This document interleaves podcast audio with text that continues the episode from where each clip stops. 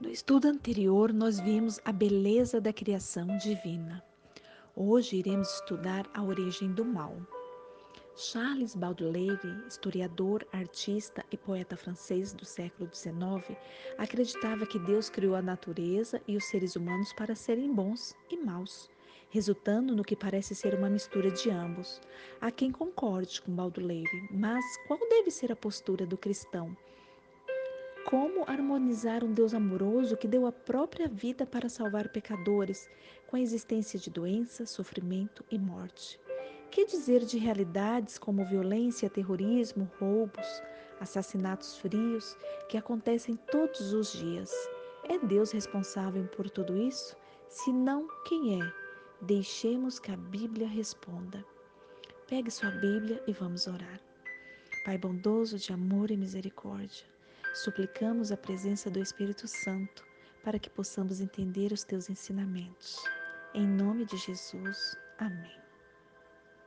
A pergunta de número 1. Um, de quantos anjos é composto o exército de Deus? No livro de Apocalipse, capítulo 5, verso 11, encontramos a resposta. É composto de milhares de anjos. Que descrição a Bíblia faz de Lúcifer, o ex-líder dos anjos? Esta é a pergunta de número 2. No livro de Ezequiel, capítulo 28, verso 14, 15 e 17, está a resposta. Perfeito eras nos teus caminhos, até cometer iniquidade.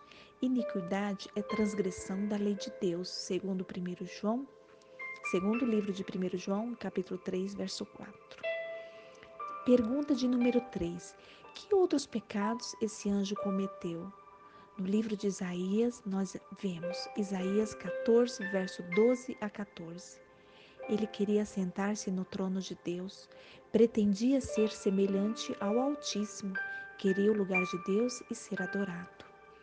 Pergunta de número 4. Qual foi o resultado da rebelião desse anjo? Apocalipse 12, versos 7 a 9 houve no céu uma grande peleja entre Cristo e Lúcifer. O mal surgiu no céu através de um anjo de luz que se rebelou contra Deus e passou a ser chamar Satanás. Nesse conflito, a terça parte dos anjos se uniu ao inimigo e todos foram expulsos do céu, vindo alojar-se na terra. Apocalipse 12, verso 4. Pergunta de número 5. Que advertência Deus fez a Adão e Eva no Éden?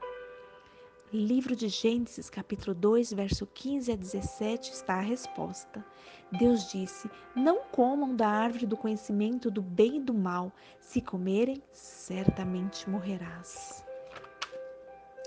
Pergunta de número 6. Contrariando a advertência divina, o que a serpente disse à mulher? Continuando no livro de Gênesis, capítulo 3, verso 1 a 5. A serpente disse: É certo que não morrerás, sereis como Deus. Pergunta de número 7. Que certeza Deus transmitiu a Adão e Eva quando eles pecaram? Livro de Gênesis, capítulo 3, verso 15. Jesus Cristo, o descendente da mulher, esmagaria a cabeça da serpente. Ele deixaria o céu e, através do mistério da encarnação, nasceria de mulher, viveria como homem e, por sua morte e ressurreição, decretaria o fim do domínio de Satanás. Pergunta de número 8. De que maneira Satanás nos engana hoje?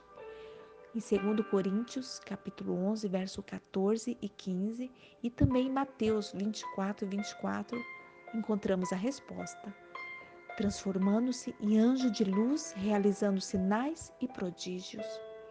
Pergunta de número 9. Contra quem o inimigo está especialmente irado em nossos dias? Apocalipse 12, verso 12 e 17 está a resposta contra aqueles que seguem os mandamentos, os dez mandamentos. Pergunta de número 10. Como nos é possível vencer Satanás? No livro de Efésios, capítulo 6, verso 10 a 18, está a resposta. Revestindo-nos de toda a armadura de Deus, tendo o escudo da fé, seguindo a palavra de Deus, orando em todo o tempo nós vimos dez perguntas e suas respostas que a própria Bíblia nos deu. Agora nós vamos recapitular este estudo. É um breve, uma breve recapitulação. Lúcifer era um anjo de luz e ele quis tomar o lugar de Deus. Eva foi enganada pela serpente. O mal se originou no céu, no coração de um anjo livre e não com Deus. Lúcifer cometeu iniquidade, que é desobediência à lei de Deus.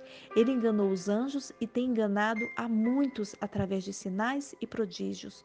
Sua ira é contra os que seguem os mandamentos de Deus que nós possamos a cada dia estudar a palavra de Deus para não sermos enganados por Lúcifer.